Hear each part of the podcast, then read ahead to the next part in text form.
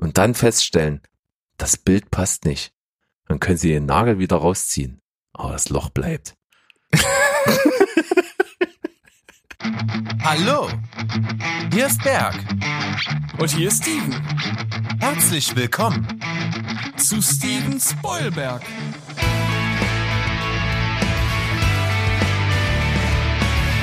Steven Spoilberg.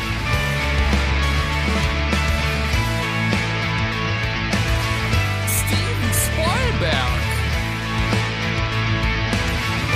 Dein Podcast. Steven Spoilberg. Steven Spoilberg. Ja, was soll ich sagen?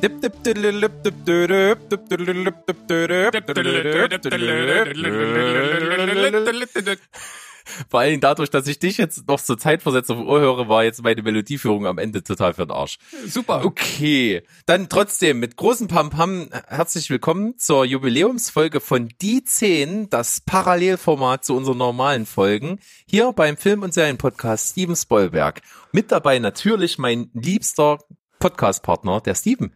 Und auch mein liebster Podcast-Partner Berg. Hallo Berg. Hi, hi. Ja, wir haben uns ja mal Gedanken gemacht, wie können wir denn diese Jubiläumsfolge gebührend feiern und haben uns dann überlegt, dass wir mal ein paar Geheimtipps raushauen. Ja, also Filme, die im Grunde genommen weniger bekannt sind oder vielleicht nie, ja, von denen man noch nichts gehört hat, die aber trotzdem eine Qualität haben, die ja, die dann für Staunen sorgt eigentlich, wenn man äh, wenn man den Film dann sieht und denkt, wo kommt der denn auf einmal her? Ja, und da gibt's eine ganze Reihe ziemlich guter Filme. Das ist natürlich einer der Vorteile, wenn man so Cineast ist wie wir. Ne, Man sieht halt viel und da ist auch die Wahrscheinlichkeit natürlich gegeben, dass man mal einen völlig unbekannten Film um die Ohren gehauen bekommt, der dann am Ende auch noch echt fantastisch und großartig ist. Es gibt nun mal einfach auch viele, viele sehr, sehr gute Filmemacher auf der Welt, die nicht unbedingt die Ehre bekommen und die Aufmerksamkeit, die denen vielleicht zustehen würde. Die Gründe dafür sind vielfältig, aber trotzdem gibt es dann eben Filmperlen, die nicht besonders bekannt sind, die aber wirklich jeder mal gesehen haben sollte, der sich wirklich für gute Filme interessiert. Ja, und wie immer kann man auch bei dieser Liste durchaus auch einen anderen Blickwinkel haben. Also ich habe mir halt auch gedacht, okay, auf der einen Seite können das Filme sein, die halt wirklich unbekannt sind, von denen die Leute noch nie was gehört haben.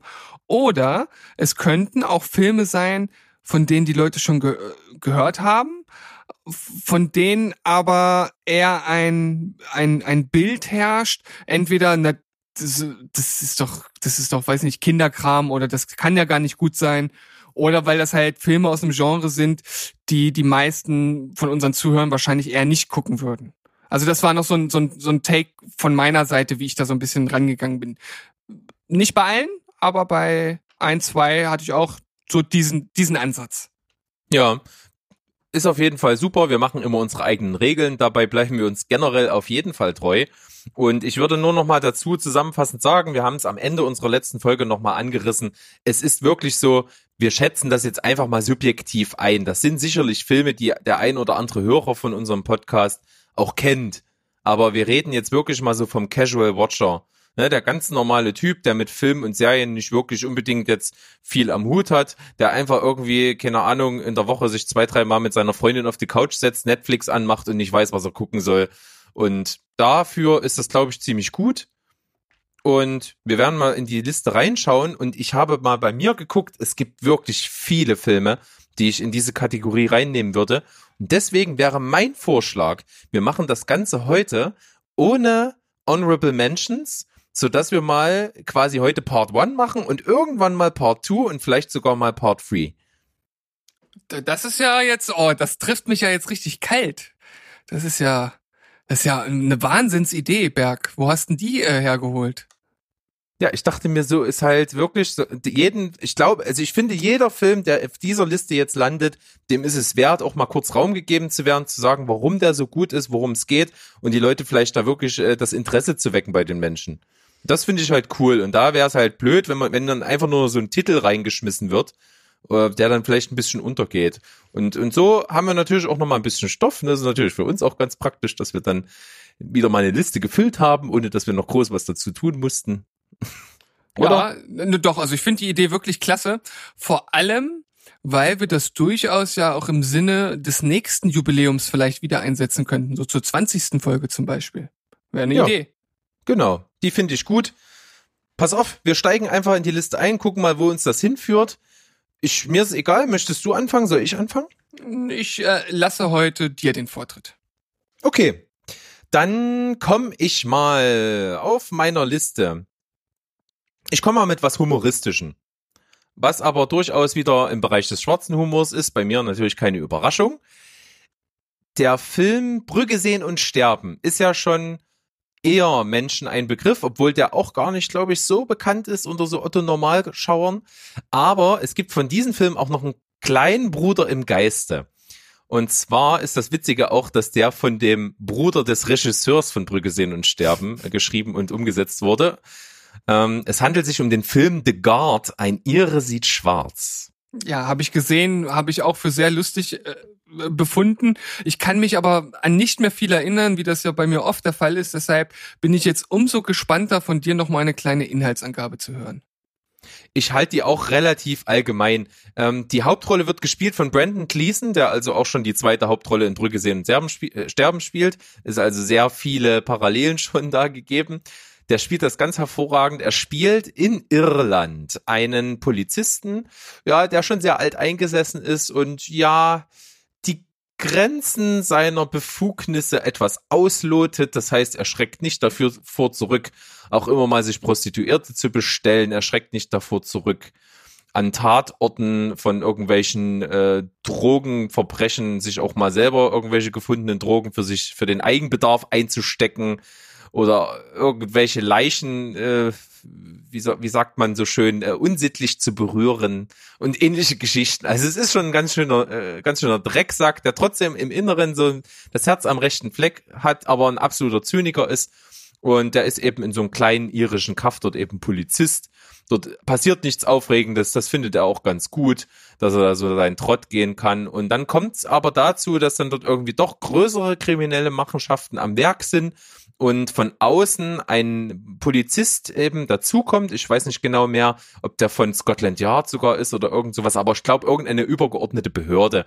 Und der wird gespielt von Don Cheadle, auch ein ziemlich cooler Schauspieler und ähm, Don Cheadle, ja seines Zeichens ein farbiger Schauspieler, wird dann also auch in Irland dort sehr äh, kritisch beäugt, weil äh, das irische Völkchen doch durchaus auf dem Land dem Rassismus sehr zugetan ist.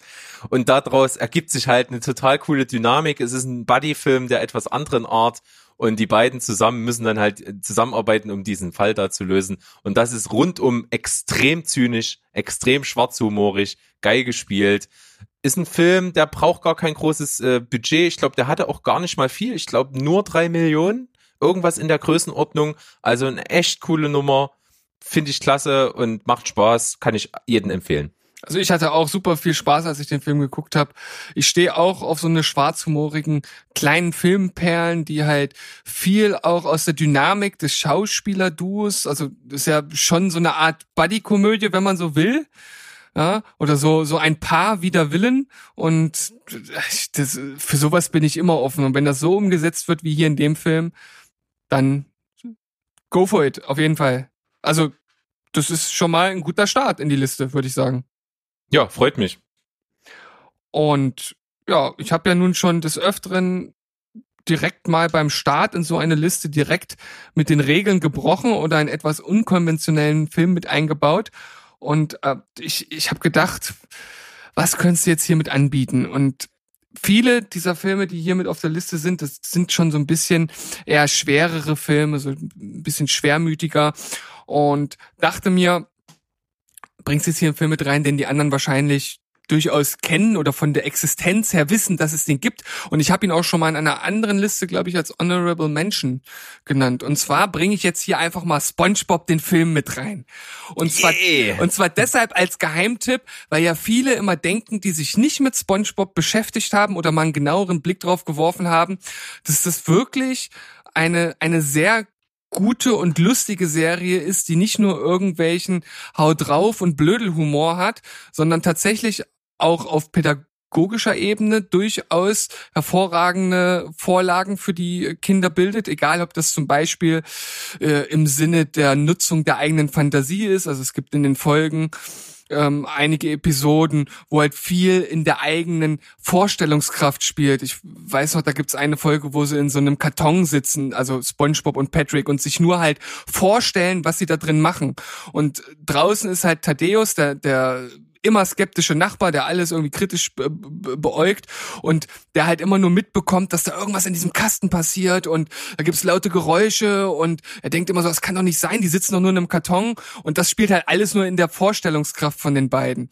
Und das jetzt nur mal so als Beispiel, dass viel mehr hinter SpongeBob steckt, als die meisten so annehmen und in dem Film, und dem es jetzt äh, eigentlich geht, sind halt auch viele Sachen drin, die auf entweder amerikanische Kopffilme abspielen, äh, anspielen ähm, oder äh, so mit mit mit Rockstar-Klischees spielen oder was ich auch beim letzten Mal schon gesagt habe, dass dann einfach David Hasselhoff mit in dem Film drin ist und halt total selbstironisch auf auf seine alte Baywatch-Vergangenheit dort anspielt. Also super viele Sachen drin in dem Film, die einfach wirklich lustig sind. Natürlich ist auch mal dieser kleine Blödelhaut drauf Humor mit drin. Das gehört ja auch zu der Serie dazu.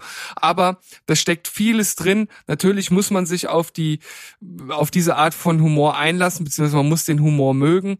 Aber für mich ist das auf jeden Fall das ist einfach ein Geheimtipp. Also man muss, man muss sich einfach mal trauen, sich den Film anzuschauen. Und klar, wenn man schon in der Anfangssequenz nicht mal den Mundwinkel verzieht, dann sollte man sich den Rest auch nicht ansehen. Aber wenn das schon ankommt, dann guckt euch den Rest auch an, denn es sind einige wirklich gute Lacher drin und SpongeBob und Patrick sind einfach liebenswerte Charaktere. Ja, ich pflichte dir bei allem bei. Es sind unglaublich viele popkulturelle Anspielungen da kann man seinen Spaß haben. Man muss sich natürlich drauf einlassen. Es ist over the top, aber total cool. Ich liebe die beiden auch. Und ich kann es nur noch mal so, wie ich erinnere mich nämlich, dass wir drüber gesprochen haben, abschließen wie damals. Ich bin ein taubes Nüsschen, yeah. Ich bin ein taubes Nüsschen, yeah, yeah, yeah, yeah, yeah. Woohoo. Also, viel Spaß beim Film, falls ihr euch den mal anschauen solltet. Ja. Dann hast du was Wahres gesagt. Ähm, Du hast gesagt, auf diesen Listen landen zum Großteil sehr schwere Filme. Das ist auch, glaube ich, relativ einfach erklärbar. Warum kennst du nicht viele Leute? Weil die meisten Leute, die eben jetzt nicht zu den eingefleischten Cineasten gehören, natürlich das, den Film als Medium zur Unterhaltung nehmen. Und da natürlich vordergründig leichtere Filme, Filme, die irgendwie nicht äh, ein besonders schweres Thema haben, natürlich die sind, die äh, natürlich gerne gewählt werden, so mit einer größeren Masse bekannt sind. Ergo sind auf diesen Listen hier schon oft depressive Filme, schwere Filme, aber da sind einfach auch hammermäßig gute Filme dabei. Und deswegen, ja, der Rest von meiner Liste ist durchaus etwas schwerfälliger. Na dann, hau ähm, mal den nächsten Platz raus. Dann komme ich mal mit einem Independent-Movie um die Ecke, der noch gar nicht so alt ist. Den hatte ich mal relativ zufällig gesehen, als er mal auf Netflix war. Ist, glaube ich, immer noch auf Netflix, bin ich mir nicht sicher. Und zwar der Film Into the Forest. Ein Film, der mich total überrascht hat, ist mit Ellen Page in der Hauptrolle. Ja, ja, ja, äh, habe ich nicht gesehen, aber ich habe den den Film auch auf Netflix mal entdeckt gehabt und habe den Trailer auch dazu gesehen und fand das auch interessant. Ich habe mir aber dann nicht angeschaut. Also durchaus ein ziemlicher Überraschungsfilm für mich gewesen. Ist, wenn man so will, total auch ein Endzeitfilm. Also es geht um eine größere Katastrophe, die passiert ist. Ähm, ich glaube, in dem Fall war es so ein flächendeckender Stromausfall, wenn mich das jetzt nicht alles täuscht. Ich, das, also äh, es geht, glaube ich, äh, nee, es geht irgendwie um Krieg und Terrorismus und so und dadurch bricht irgendwie die Weltwirtschaft zusammen. Und natürlich auch dann begleitet von von äh, Ressourcenknappheit und so weiter und so fort, Lieferengpässe. Und ja, sie zieht quasi dann mit ihrer Schwester und mit ihrem Vater zusammen halt in die Wälder, wo die halt ein großes Anwesen haben dieses Anwesen ist halt auch schon so ein bisschen so angelegt, dass man da relativ autark leben kann und dort versuchen die halt auszuharren, weil sie denken, ja, okay, äh, wenn das alles überstanden ist, dann kann man halt wieder ganz normal weiterleben und so. Und ja, das bleibt irgendwie aus. Die müssen dann dort relativ lange ausfahren. Dann zwischenzeitlich ähm, muss der Vater irgendwie auch wegfahren. Ich weiß nicht mehr den Grund genau. Der muss irgendwas holen, irgendwas besorgen, was sie unbedingt brauchen. Und kommt auch irgendwie nicht wieder. Und die sind dann dort auf einmal die beiden Mädchen alleine und müssen sich so durchschlagen. Und dann kommen natürlich auch Situationen zustande, dass eben dann auch Leute, die so durch die Gegend ziehen, plündern und ähnliches, die auch dort zu diesem Haus kommen und die müssen sich halt auch verteidigen dann. Und das nimmt halt echt total interessante Formen an, ist in seinem begrenzten Setting halt nur so hauptsächlich um diese Waldhütte und im Wald selbst. Ähm, total cool hat eine geile Dynamik, sind super Sachen angesprochen, schauspielerisch ist es großartig, werden richtig gute Sachen angesprochen, es fühlt sich alles irgendwie re realistisch an, dass das so passieren könnte und hat mich total überzeugt. Also ein richtig, richtig guter Film, den ich absolut empfehlen kann und habe auch gerade geguckt, er ist auch immer noch auf Netflix verfügbar, ist glaube ich sogar auch eine Netflix-Produktion, wenn mich nicht alles täuscht.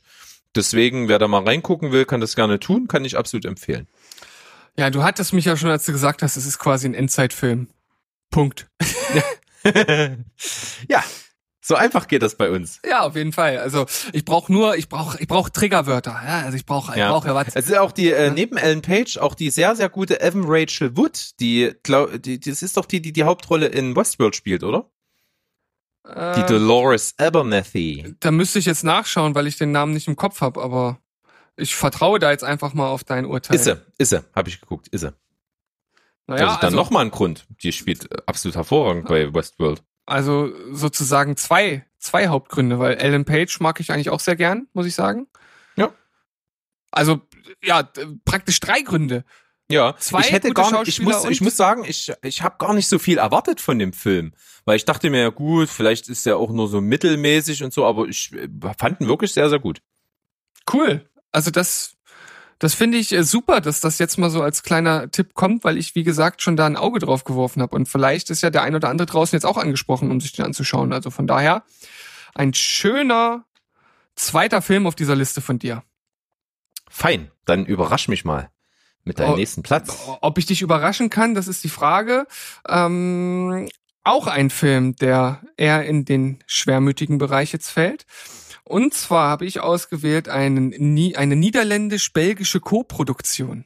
Oh, dann weiß ich, haben wir zusammen geguckt? Ja, Geht um teilweise auch Bluegrass-Musik? ja, Okay, dann weiß ich. The Broken Circle. Korrekt. Korrekt.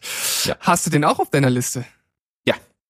Hab ich aber mir- hab ich hatte mir ich nur in der gedacht. näheren Auswahl. Aber Ah, okay. dachte ich mir, dass du ihn bringen wirst, weil der hat bei uns beiden einen Wahnsinnseindruck hinterlassen. Ja, also total.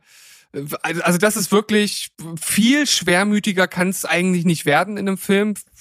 Für mich persönlich handelt von einem äh, Musiker und einer Künstlerin, die eigentlich sehr gegensätzlich sind, sich kennenlernen, aber gleich ja praktisch Liebe auf den ersten Blick äh, haben, machen, passiert, also verlieben sich auf jeden Fall und kriegen dann auch ein Kind. Sie wird Sängerin in seiner Bluegrass Band und dann kommt halt der große Schicksalsschlag. Das Kind äh, bekommt Leukämie und das führt dann ja praktisch in so einen Strudel aus Beziehungsproblemen, Angst um das Kind und das geht halt immer weiter so eine Negativspirale hinab und äh, man schaut halt wirklich so in die in die Abgründe dieser beiden dieser beiden Hauptdarsteller hinein. Man man wird richtig in das in das Seelenleben hineingesogen und gerade diese Thematik um ein Kind, das praktisch am Sterben ist,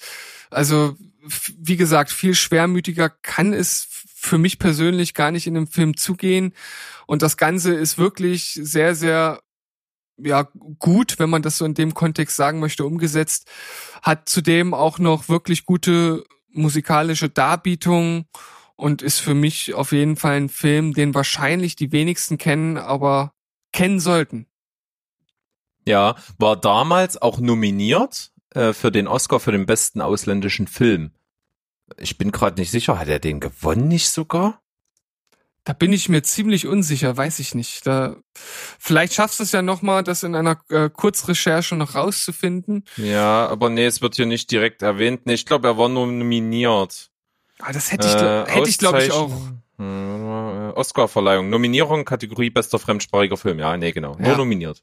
Ich glaube, das hätte ich aber sonst auch noch irgendwie im Kopf gehabt, wenn er den wirklich gewonnen hätte, weil wie gesagt, er hat ja einen bleibenden Eindruck hinterlassen und wie gesagt, Ich kann dir auch sagen, gegen was für einen Film der verloren hat. ja, Und zwar äh, gegen den Film, der auch schon ewig Hüter auf meiner Watchlist ist. La Grande Bellezza, die große Schönheit. ah, Also der hm. italienische Beitrag hatte in diesem Jahr gewonnen. Äh, ich war tatsächlich damals noch nicht so äh, der, der Oscars verfolgt hat. Ähm, das war aber das erste, was ich so ein bisschen mitbekommen habe, weil der auch zum Beispiel nominiert war zusammen mit Die Jagd. Den wir Ja. auch mal in, an anderer Stelle durchaus vielleicht erwähnen können. Hier nochmal am Rande. The Broken Circle, also auch ein Film, in, äh, der 2014 für einen Oscar für den besten ausländischen Film nominiert war. Und wirklich ich kann deinen Ausführungen nicht viel hinzufügen. Ich fand ihn auch sehr, sehr niederschmetternd und wunderschön zugleich. Also der, der bedient eben nicht nur diese ganz melancholischen Momente, sondern hat eben auch so diese Momente, wo die beiden sich zusammenraufen und versuchen, trotz dieser unglaublichen Tragödie halt das Leben irgendwie zu feiern. Und das ist echt super schön gemacht und großartiger Film. Ja. ja.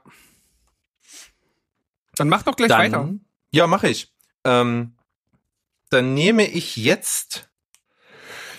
Ich nehme jetzt. Auch ja, genau. Ich nehme einen Film, denn das ist eine ganze Weile her, dass ich den gesehen habe. Ich versuche den mal irgendwie zusammenzubekommen. Es ist ein Film, den kennt wahrscheinlich niemand. Der heißt Die Wolken von Sils Maria. Oh, nee, den Klingt kenn- so ein bisschen wie Rosamund Pilcher Heimatfilm, oder? Ja, also habe ich auch noch nie von gehört, tatsächlich.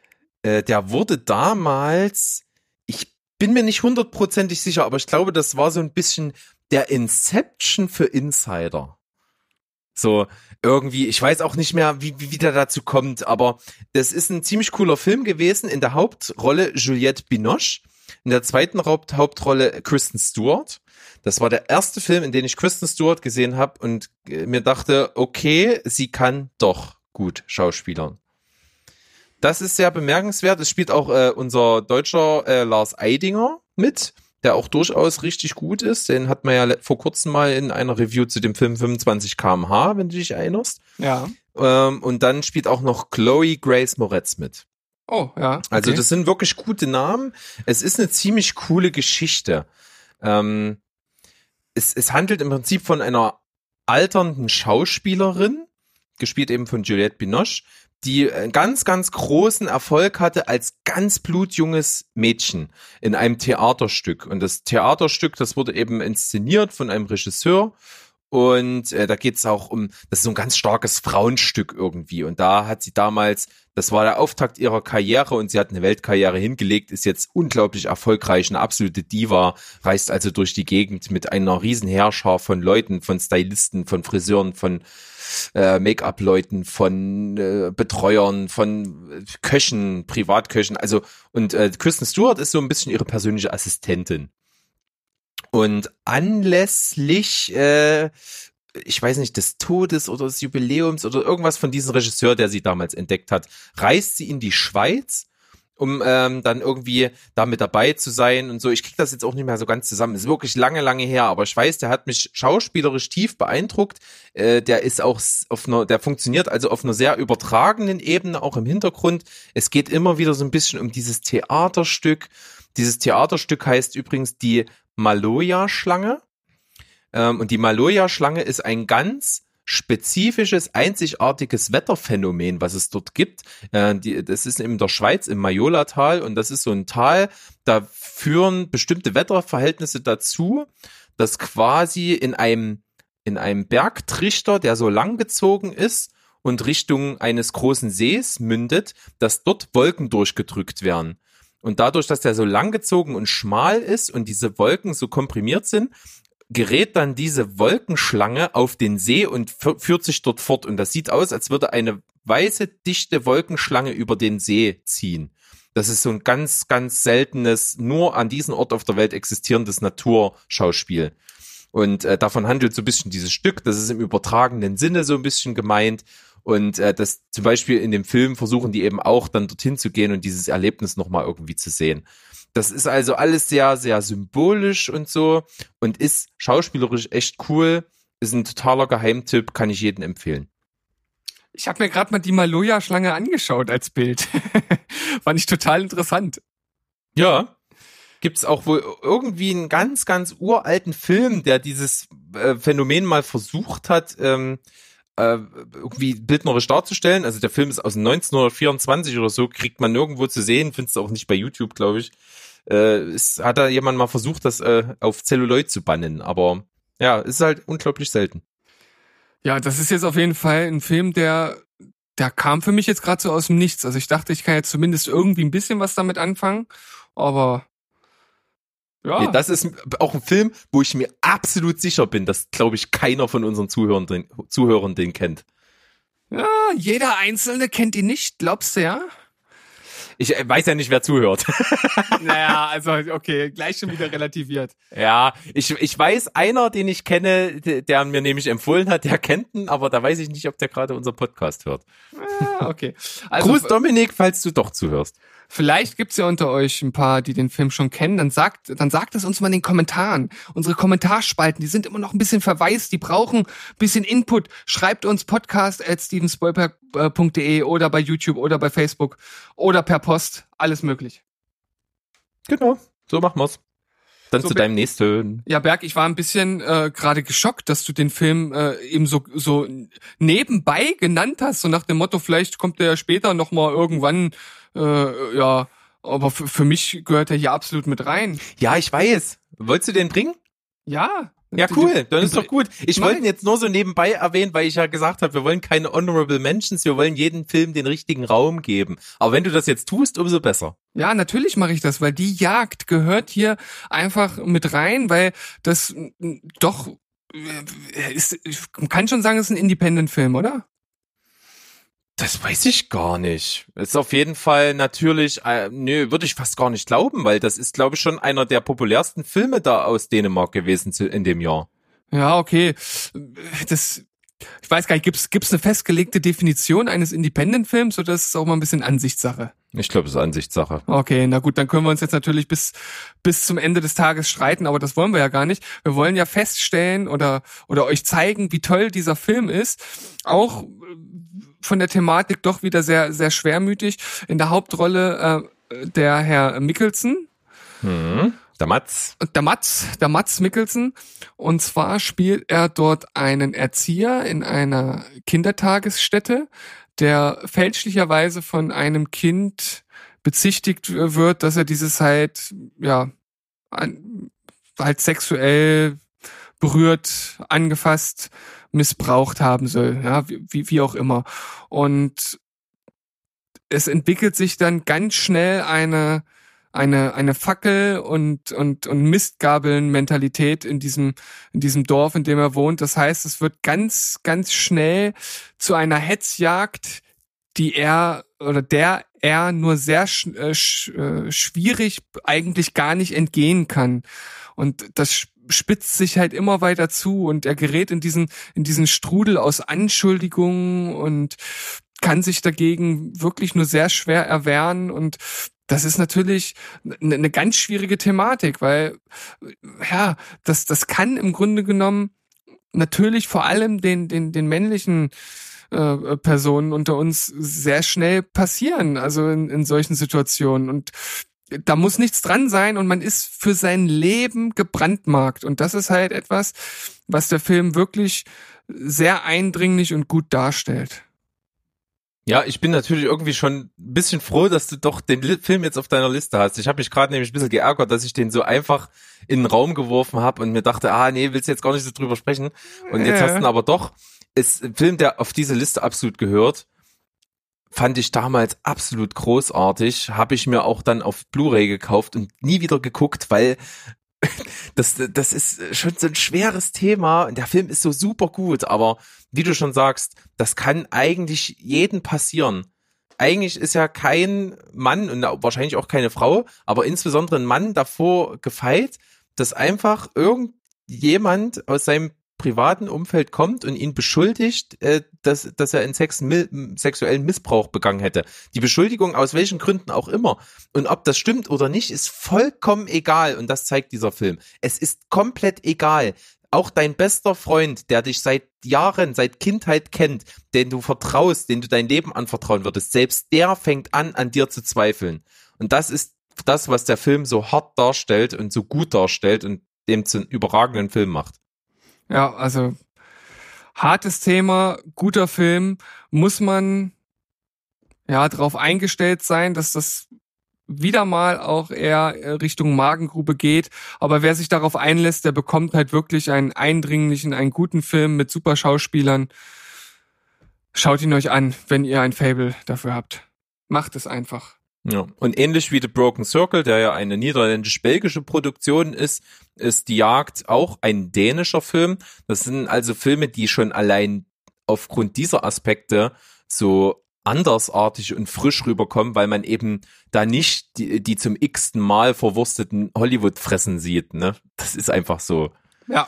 Äh, Und man kann eben auch, ähm, ich habe mal ein ganz lustiges Video gesehen, das war mal damals bei TV Total so ein so ein, äh, so ein Nippel, die er immer abgefeuert hat, äh, zum Thema eben, was zu diesem Film passt. Da war so ein Torwart und der irgendwie ging es da auch darum, dass der aus dem Verein irgendwie raus ist und haben die den interviewt und, und da hat er dann so ganz schwerfällig gesagt, wissen Sie was, wenn Sie zu Hause einen Nagel voller Überzeugung in die Wand schlagen und dann feststellen, das Bild passt nicht, dann können Sie den Nagel wieder rausziehen, aber das Loch bleibt.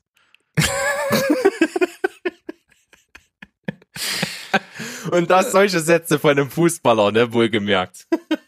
Ah, das, das hat, das hat schon, puh, das ist Poesie und Philosophie gepaart. Ja, aber passt mega genau zu der Message des Films. Ja.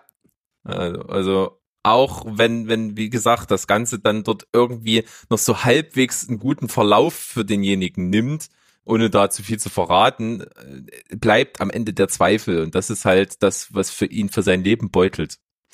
Ja, und man sieht das ja auch an, an durchaus prominenten Beispielen. Also jeder, der nur mal ne, irgendwie in, in diese in diesem Bereich der Sexu des sexuellen Missbrauchs gebracht wurde. Also ich, ich sag nur zum Beispiel Jörg Kachelmann, der da ja nun wirklich jahrelang dran zu knapsen hatte und der auch freigesprochen wurde. Es wird immer dieser Makel an einem hängen bleiben und man kann sich da, davor nicht erwehren. Wenn jemand dein Leben damit zerstören will, dann kann er es einfach machen und das zeigt halt dieser Film.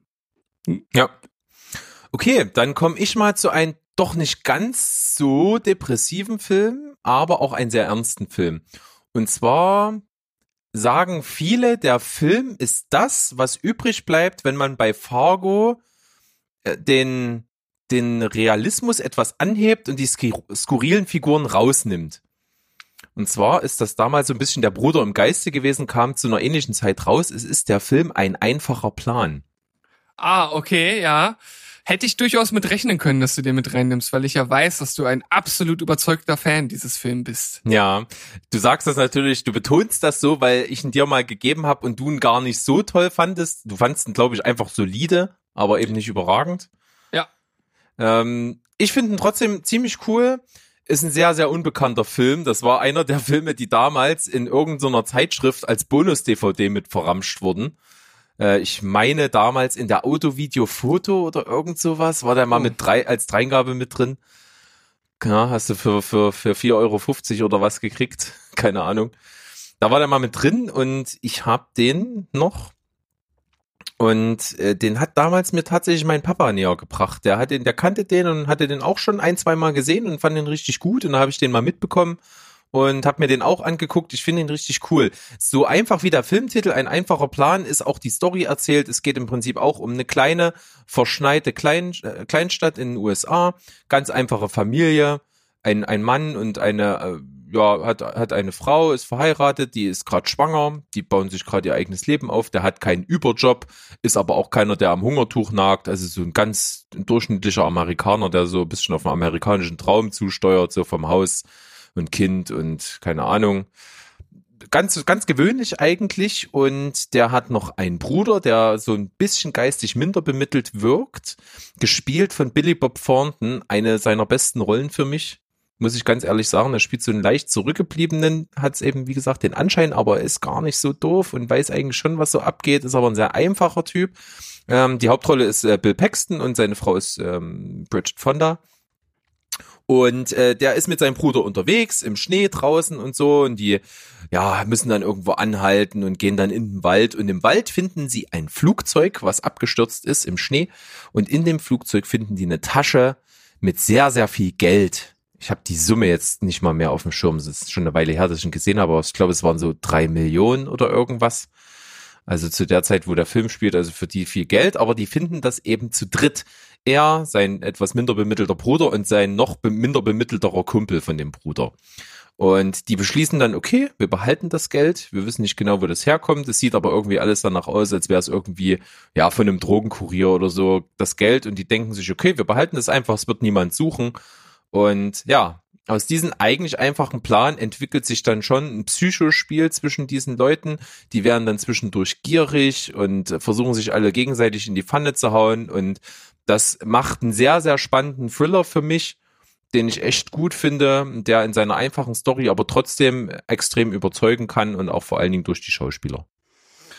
Also wie du schon gesagt hast, das war jetzt kein Film, der mich absolut umgehauen hat, aber gerade so rückblickend finde ich auch, dass Billy Bob Thornton da eine durchaus überzeugende Leistung bringt und wer auf solch, ja, es ist jetzt nicht in der, in der Skurrilität natürlich nicht mit den Kohlenbrüdern zu vergleichen, aber einen kleinen skurrilen Touch hat er ja durchaus auch durch diese, durch dieses äh, Dreiergespann und von daher ist das, glaube ich, als Geheimtipp auf jeden Fall zulässig für diese Liste. Also ich würde dir da keinesfalls widersprechen, Berg.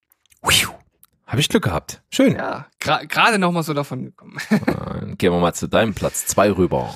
Mein Platz Nummer zwei ist ein Film, den habe ich in der letzten Folge auch schon genannt. Oder war es vorletzte Folge? Nee, das war in unserer, in einer der beiden Folgen mit Toni. Und zwar, als du mich gefragt hattest, was denn bei mir gute Musikfilme wären.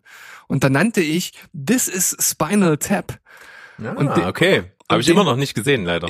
Und den bringe ich jetzt hier mal mit rein, weil ich glaube, dass, also, ich kann mir auch kaum vorstellen, dass irgendjemand davon mal äh, gehört hat oder ihn vielleicht mal gehört, aber gesehen wahrscheinlich doch eher weniger Leute. Es ist natürlich zum einen einer der ersten Filme gewesen, der diese, diesen Mockumentary-Style ja fährt oder diese Schiene halt fährt. Das heißt, es geht um eine fiktive Band, Spinal Tap, die im Grunde genommen ja in den 60er Jahren so ihre Hochzeit hatte, so zu dieser Beat Club Zeit aufgekommen ist, verschiedene Genrewechsel eigentlich durchgemacht hat und äh, eigentlich auch einen guten Bekanntheitsgrad hatte, aber dann äh, so ein bisschen in der Versenkung verschwunden ist und eigentlich nicht mehr viel Bedeutung hatte und dann aber nochmal ausholt, um zu alter Stärke zurückzufinden. Und das machen sie dann zu einer Zeit in den 80ern, wo halt gerade so dieser, ich sag mal so, dieser typische Hair Metal, also so diese, dieser 80s Glam Metal so ein bisschen in ist. Und auf diesen Zug springen die dann halt auf. Und das Ganze ist halt super skurril, super lustig und vor allem äh, hinter dem Hintergrund, dass vieles tatsächlich in dem Film auch improvisiert ist und wenn man, also wenn man das weiß, wirkt das Ganze nochmal umso beeindruckender, weil es wirklich so authentisch, aber auch skurril und lustig äh, wirkt, dass man sich echt fragt, wie haben die das denn eigentlich hinbekommen? Und jetzt kommt halt der nächste interessante Fakt. Der Film war damals eigentlich, man kann schon sagen, Flop, hat keinen Menschen interessiert. Und der ist erst im Nachhinein, so ähnlich wie das bei Austin Powers der Fall war, zu einer Art Geheimtipp, ja fast schon kleinen Meisterwerk emporgehoben worden. Und also jeder, der da so ein bisschen ein Fable für Musikfilme hat, ähm, dann noch äh, dieses, diesen Mockumentary-Style auch ein bisschen abfeiert und diese Skurrilität auch mag. Also der ist bei dem Film absolut äh, super auf, aufgehoben. Alleine schon die, die Titel, die die da den, den einzelnen Alben gegeben äh, haben. Ich muss noch mal ganz kurz nachschauen. Da, Also klingt auf jeden Fall für mich als Fan natürlich härterer Musik auch richtig cool. Hab auch schon immer irgendwie Bock gehabt, den zu gucken. Man kriegt ihn halt momentan irgendwie nur zum Kaufen irgendwo. Das mal sehen, vielleicht äh, habe ich da mal Bock drauf. Aber wie du schon sagst, ne, der spielt dann also, dass die ihr Comeback ja machen wollen, eben zur Zeit des Hair Metal. Aber das ist natürlich, als der Film rauskam, genau das gewesen. Ne? Der ist ja von, der ist schon ein ganzes Stück alt. Der ist ja von 1984 ist der. Ja. Ja, also ist er da ja quasi ganz äh, in die in die Jetztzeit gesetzt worden. Das ist natürlich auch nochmal ein Aspekt, der vielleicht ganz cool ist. Auf jeden Fall. Und naja, das sind halt auch so skurrile Sachen, dass zum Beispiel äh, nicht nicht nur die äh, die Bühnenshows halt absolut lahm sind, die sie dann da probieren, sondern dass ein Drummer nach dem anderen halt irgendwie wegstirbt und dass äh, das aktuelle Album heißt Smell the Glove, also rieche den den Handschuh und, und das Album davor hieß Shark Sandwich. Ja, also da wird mit Satire nicht gegeizt bei dieser Geschichte. Und äh, es gibt von dieser Art einen Film zu machen, gibt es natürlich auch ein, ein deutsches Pendant. Äh, es gibt ja den Film Fraktus. Hast du schon mal von gehört? Ja, ich, also das, es klingelt irgendwas bei mir. Ich weiß Das ist so eine, so eine Techno-Truppe. Und das hat genauso diesen Mockumentary-Style. Genau, Fraktus. Und das Genialste an dem Film ist, der beginnt äh, mit so Interviews mit, mit großen deutschen Techno- und Elektrokünstlern. Also da sitzen, da sitzen Scooter und der Typ von Trio und noch andere Leute und die erzählen alle, dass sie nicht dort wären, wo sie jetzt wären, wenn es die Band Fraktus nicht gegeben hätte und dass die eigentlich noch bedeutsamer waren als zum Beispiel Kraftwerk und dass die halt das, was Kraftwerk so berühmt gemacht hat, schon davor gemacht haben und dass das einfach niemand weiß, weil die Band dann äh, komplett nach kurzer Zeit, nach diesem kometenhaften Aufstieg, dann sich auflösen musste wegen irgendwelcher persönlicher Differenzen und dass deswegen den ganzen Ruhm dieser Pionierarbeit, die die geleistet haben, halt Kraftwerk abgesahnt hat. Und jeder feiert halt Fraktus und ist mega. Und dann äh, spielt halt der Film dann auch eben zig Jahre später, quasi im Hier und Jetzt, wie dann eben ein Produzent versucht, die Bandmitglieder alle aufzutreiben und dann wieder ein Reunion-Ding rauszumachen. Und am Ende ist es halt auch ein Film über eine Band, die es nie gegeben hat. Das ist halt auch so geil gemacht. Und das ist äh, vom Ansatz her ähnlich. Ja, das äh, klingt super cool. Ich habe den Film also nicht gesehen. Ich weiß aber ganz genau, dass praktisch dieses Intro, was du zum Film gerade beschrieben hast, dass du mir das schon mal auch so erzählt hast. Also ich hatte gerade so ein richtiges Déjà-vu und ich musste schon damals äh, ziemlich grinsen, als ich das gehört habe. Und auch jetzt ist mir wieder ein, ein verschmitztes äh, Lächeln über den Mund geflogen. Und ich habe super Bock, mir den Film tatsächlich mal anzugucken. Also der ist halt total Banane. Aber das Intro ist echt geil. Und wenn, wenn du noch dazu jetzt bedenkst, du hast den Vorteil nicht, aber ich habe damals gedacht, es gibt Fraktus. Und das Intro hat das natürlich komplett gefestigt bei mir. Ich wusste dann natürlich, dass der Film und dieses Comeback fiktiv ist und dass diese Schauspieler ne, Schauspieler sind und das bloß nachgestellt wird. Aber ich habe nicht die Existenz in Frage gestellt. Und das war natürlich noch ein cooler Aha-Effekt, als ich danach so geguckt habe. Ach so, Fraktus gibt's gar nicht. Ja, okay. Das ist dann natürlich ganz cool, wenn der Film einen praktisch so auf den falschen Fuß erwischt. Also das ist schon, schon lustig, auf jeden Fall. Ja. Du stellst das ja ohne die Frage, wenn da am Anfang Scooter sitzt und davon erzählt, dass er nichts wäre, wenn er die Musik von Fraktus nicht gehabt hätte. Das Ja. ist schon, äh, keine Ahnung, das wirkte halt irgendwie so echt. Ja, wenn der HP das sagt, ja, dann Ja, HP ist Maßstab, sag Ja, ich dir. ja, auf jeden Fall. So, Berg. Ja, ich komme mal zu Platz eins, hä? Ja, ich bin gespannt. Du kannst es gar nicht ahnen? Ähm, kann ich das, also ich hätte jetzt, ich, ich könnte durchaus vermuten, dass du vielleicht auch noch einen Film hast, den ich noch bei mir hier auf der Liste habe, aber ich könnte jetzt nicht mit Bestimmtheit sagen, dass es ein ganz bestimmter Film ist. Okay, also ich meine, du hast ihn nicht gesehen. Es ist tatsächlich ein Film, den ich mit 10 von 10 bewertet habe. Und äh, ich bin der Meinung, kaum jemand wird den kennen. Es ist der Film We Need to Talk About Kevin. Ich äh, kenne die Existenz des Films, aber ich habe den Film selbst nicht gesehen. Ist ein Film, der ist wirklich schwer. Das ist ein richtiger böser Schlag in die Magengrube. Ist bei mir ein Grower gewesen. Ich habe ihn mittlerweile schon viermal oder so gesehen. Beim ersten Mal fand ich ihn ziemlich gut. Also so irgendwie so um die acht rum. Und der hat sich erst mit mehrmaligen Sehen dann so entwickelt, dass ich ihn jetzt extrem überragend finde, weil er total besonders ist. Es ist ganz runtergebrochen, es ist ein Film über eine Mutter, die ihr Kind hasst. Mhm. Und das ist echt heftig. Also das ist wirklich brutal dargestellt. und total ambivalent. Man hat natürlich immer im Hintergrund, äh, im Hinterkopf, eine Mutter äh, hasst ja ihr Kind nicht eigentlich. Eine Mutter, ne, man hat so dieses Bild äh, einer fürsorgenden Mutter einfach im, im Kopf. Und das ist noch dazu eine Frau, die nicht irgendwie komische Verhältnisse hat. Ne? Die steht mitten im Leben, ist beruflich erfolgreich, hat einen tollen Mann, hat ein tolles Haus, ist eigentlich total selbstverwirklicht und freut sich mit ihrem Mann total darauf, endlich Mutter zu werden. Also die will das. Und da sind da alle Voraussetzungen da, dass die ihr Kind nicht hasst. Aber es kommt eben so, das Kind ist da und die wird mit dem Kind nicht warm. Und ist, und das Kind macht auch alles, um eben, äh, dass die Mutter es hasst. Also das kommt noch mit dazu. Man weiß auch nicht so ganz genau, warum.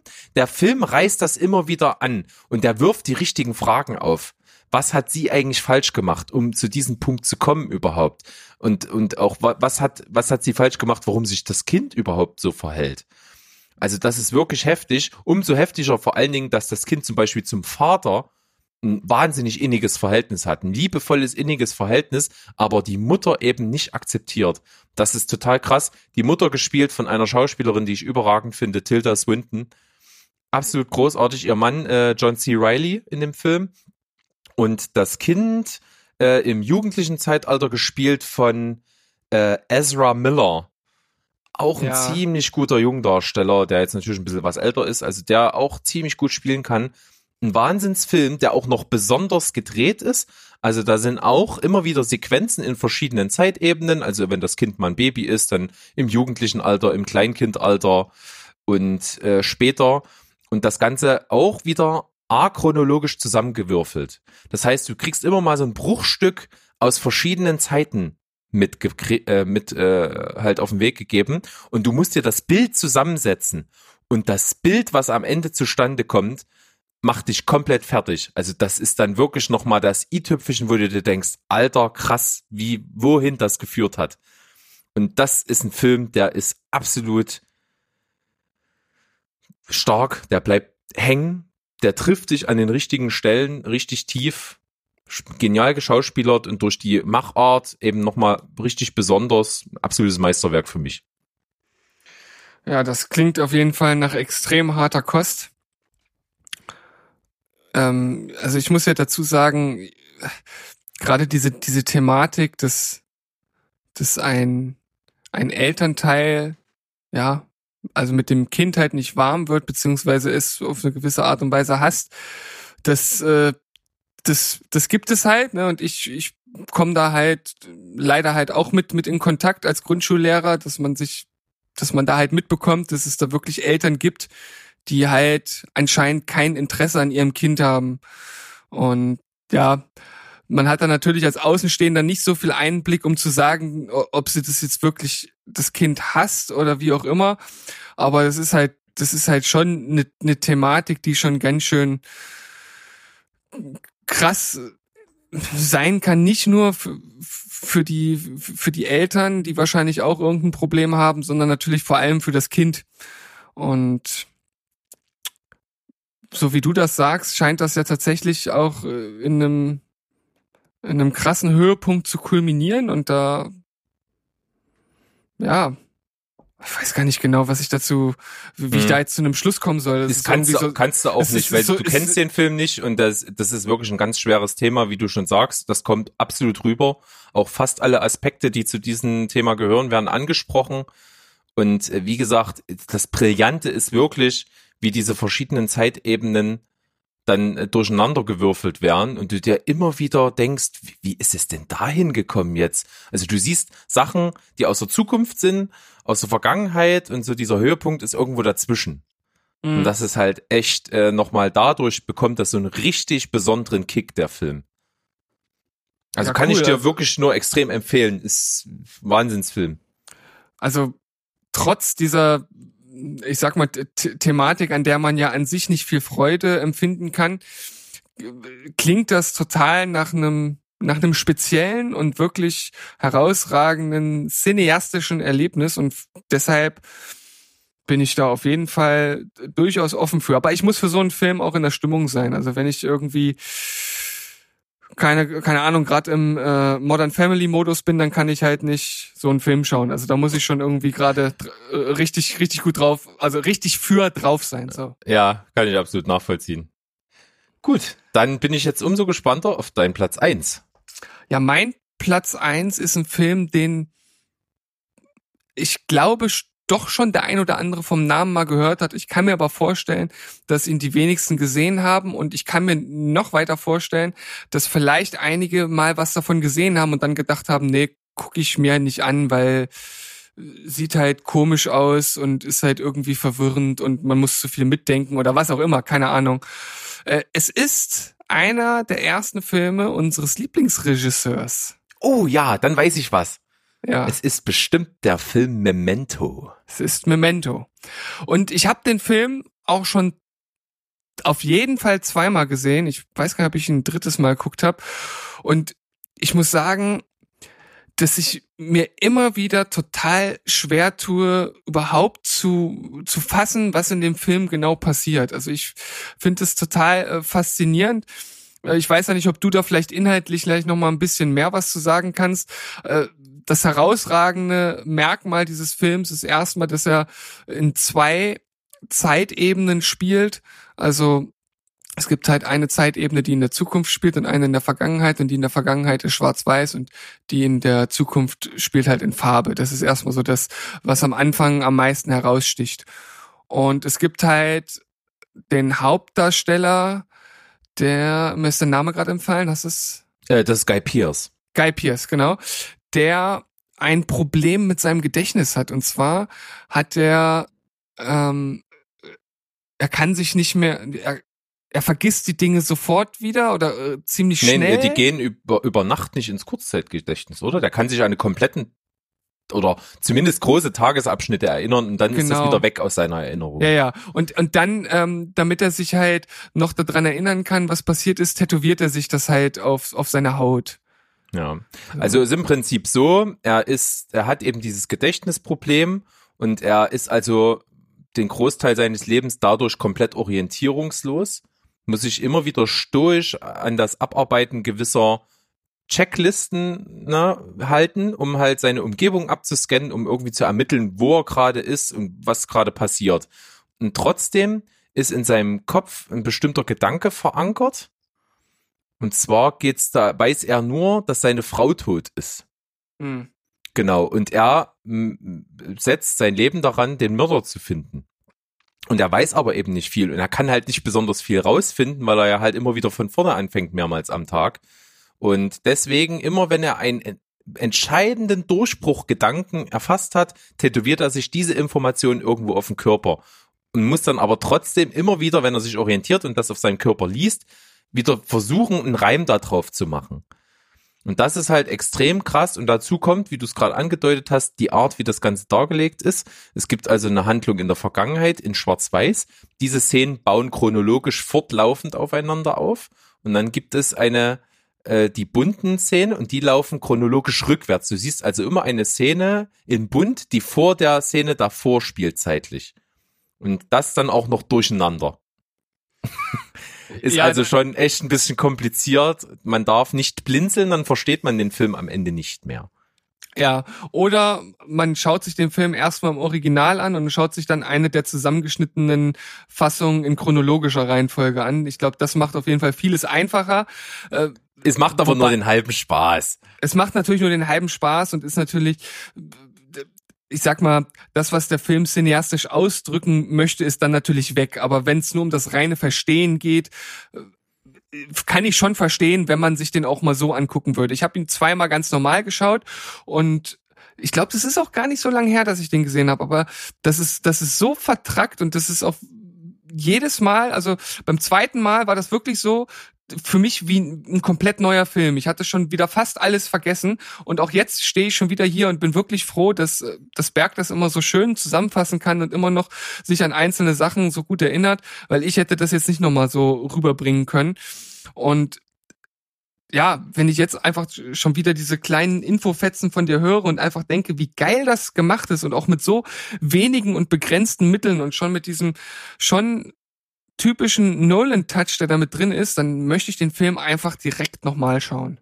Und wo ich jetzt nochmal so richtig Interesse eigentlich kitzeln kann, dass ja das Geniale an dem Film ist, es gibt eine Szene am Ende, wenn alle Puzzleteile sich zusammenfügen, ist auch genau die Szene, an dem Farbszenen und Schwarz-Weiß-Szene miteinander verschmelzen.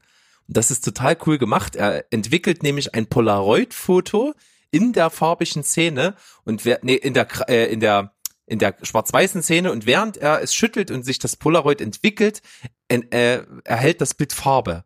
Und so verschmilzt die Vergangenheitsebene mit dieser Zukunftsszenenebene und am Ende ist dann das der entscheidende Puzzleteil, die den Film auflöst. Ja, Mensch, da hast also ich ich habe versucht, diese Szene so ein bisschen zu umschiffen, weil es ist doch ist das nicht schon so ein bisschen Spoiler? Nö, das ist kein Spoiler. Na, also nur ein Polaroid, man weiß ja nicht, was drauf ist. ja, also es ist kein inhaltlicher Spoiler, aber so ein bisschen diese Zusammenführung, ich dachte, das kommt so als ganz guter Ach. Effekt, wenn man's Das Na ist gut, ja nur, okay. wenn diese beiden Ebenen sich treffen. Das ist quasi eigentlich der Ursprung, ne? also der, das Ende der Schwarz-Weiß-Szenen und der Anfang der farbigen Szenen, das ist der Punkt, an dem auch das letzte Puzzlestück da ist, um den Film zu verstehen. Das ist, glaube ich, Ja. kein Spoiler. Na gut, dein dein Wort in Joe Pescis Ohren. Genau, da sind wir wieder bei ihm, dem großen Mann hinter allem. Ap ja, apropos Joe Pesci, ja, äh, The Irishman ist ja jetzt schon äh, gut dabei. Ich habe erste Bilder gesehen, bin ich auch gespannt. Oh, Joe, ja. Pesci, Joe Pesci ja auch mit an Bord. 200 Millionen Dollar Netflix-Produktion, also alles andere als ein Geheimtipp, passt gerade überhaupt nicht hierher, aber ich Ja, dachte wenn wir, mir- äh, wenn wir beim großen Mann sind, äh, Film, der schon jahrzehntelang fast erwartet wird, gefühlt. Ja, vom großen Mann, vom, vom ähm, Martin Scorsese. Werden wenn wir bestimmt einer- noch ja. das ein oder andere Wort drüber verlieren. Ja, aber also Memento, richtig cooler Film. Glaube ich auch, dass den nicht viele kennen und dass der auch durchaus ein bisschen abschreckt, weil der doch echt kompliziert ist. Das äh, gebe ich zu. Aber absolutes Erlebnis, einzigartig ohne Ende und deswegen Geheimtipp von uns. Ja, also ein besonderer Film, wenn man mal was Besonderes sehen möchte, schaut ihn euch an. Sehr schön. Berg, Ja. Wir haben das zweite Jubiläum hinter uns gebracht. Das finde ich super toll. Ich habe viel Spaß gehabt. Ich hoffe auch wirklich, dass äh, ihr was mit der Liste anfangen könnt, dass einige Anregungen dabei waren. Ihr habt jetzt genügend Stoff, um euch filmisch über schwere Zeiten zu retten. Da sind wirklich Perlen dabei und wir haben noch einiges Sehenswertes in der Hinterhand. Seid also jederzeit gespannt auf die 10 der besten Geheimtipps Teil 2 von uns. Und an dieser Stelle bleibt uns eigentlich nichts anderes übrig, als zu sagen, viel Spaß damit und tschüss, ciao und goodbye. Rührei und Kaffee, Kaffeespeck. Kaffeespeck und Rührei vielleicht eher. ja, Also du, du mindestens genauso ungelenk wie ich, bist genauso Ja. ein behinderter Spast. ja, Mensch, da, dafür bin ich doch da. Ja, wir verabschieden uns trotzdem recht herzlich. Bis zum nächsten Mal bei Steven Spielberg. Ciao. Ciao.